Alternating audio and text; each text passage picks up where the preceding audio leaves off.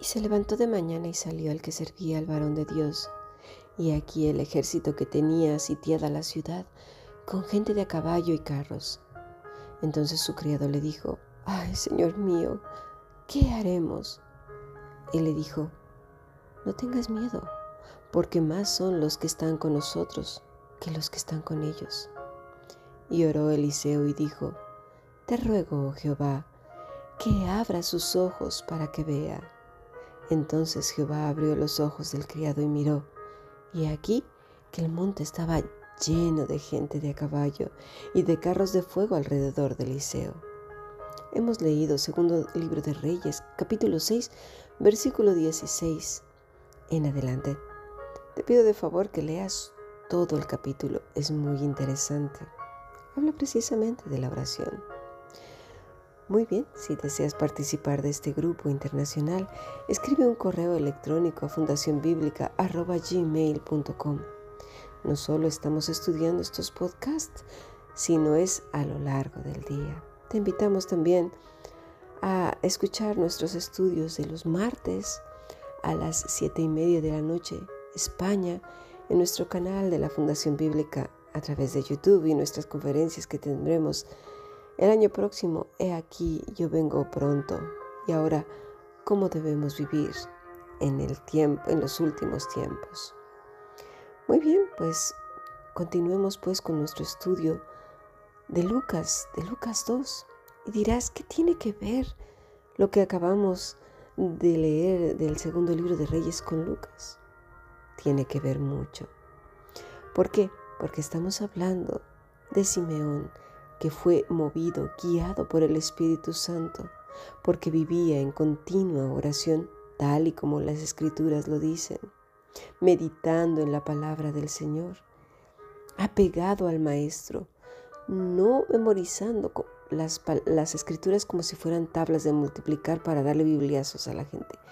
No, por favor, no se entienda eso. Eso es algo feo. Eso es lo mismo que hacían los fariseos, los escribas, los saduceos y tanta gente que hoy en día conocemos que es imposible sentarse a hablar con ellos y tener una conversación normal porque no paran de dar bibliazos y todo es pecado. Y bueno, es tan terrible. ¿Les ha pasado eso?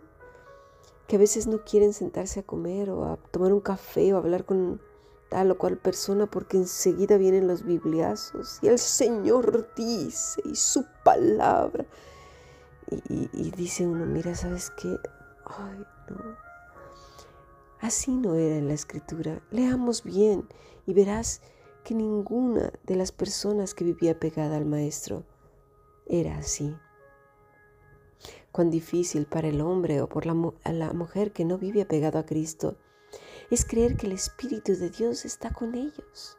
Lo que tienen es religiosidad. ¿Sí?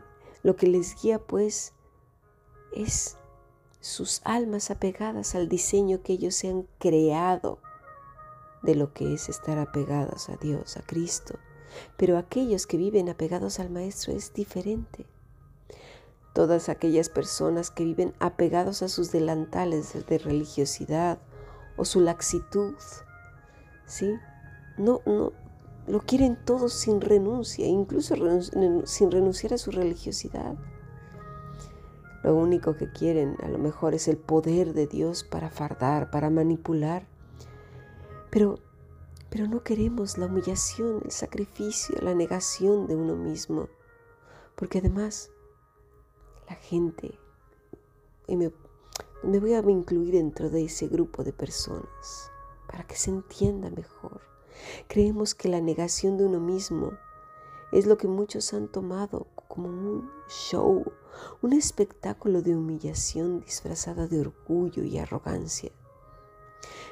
¿A qué me refiero? Es aquellos que se dicen a uno mismo, ¡ay, soy un gusano, Señor! No sirvo para nada, soy de lo peor, como un perro, Padre. Eso no es así, todavía lo dicen delante de las personas. Eso es volver a caer en el egocentrismo, porque todo recae en uno mismo. ¿Lo vemos? Mira, volvamos al texto que nos ocupa hoy. Antes de que Elías fuera llevado con el Señor, ¿qué fue lo que Eliseo pidió a su maestro que era Elías? ¿Sabes qué fue lo que pidió? Lo que realmente vale la pena. Una doble porción de su espíritu, pero no para fardar. No, mira, vamos a leer segundo libro de Reyes 2, versículo 9, hasta el 10. Cuando habían pasado Elías, dijo Eliseo, pide lo que quieras que haga por ti antes que yo sea quitado de ti. Y Eliseo le dijo, te ruego que una doble porción de tu espíritu sea sobre mí. Él dijo, cosa difícil has pedido. Si me vieres cuando me fuere quitado de ti, te será hecho. Mas si no, no. Mira, dice Santiago que pedimos y pedimos mal. Y es verdad. Eliseo, sin embargo, estaba pidiendo lo mejor, una relación tan profunda con Dios como la que tenía Elías, una comunión tal que Jehová, el Jehová de los ejércitos, el Todopoderoso, y él tuvieran una relación tan profunda que su corazón estuviera en la misma quietud que su maestro Elías. ¿Y qué le contestó Elías? Cosa difícil has pedido. ¿Por qué le dijo eso? ¿Por qué era difícil? Bueno, porque primero no estaba en él darlo. Eso tenemos que tenerlo muy claro. Hay veces que cuando Dios nos concede un don, los dones son muchas veces temporales, no son propiedad nuestra. Eso lo debemos de tener claro. Pertenecen a Dios.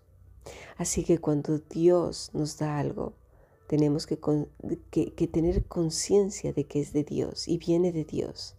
Y eso lo sabía muy bien Elías. Y segundo, porque para los hombres les es muy complicado mantenerse apegados a Dios. ¿Por qué?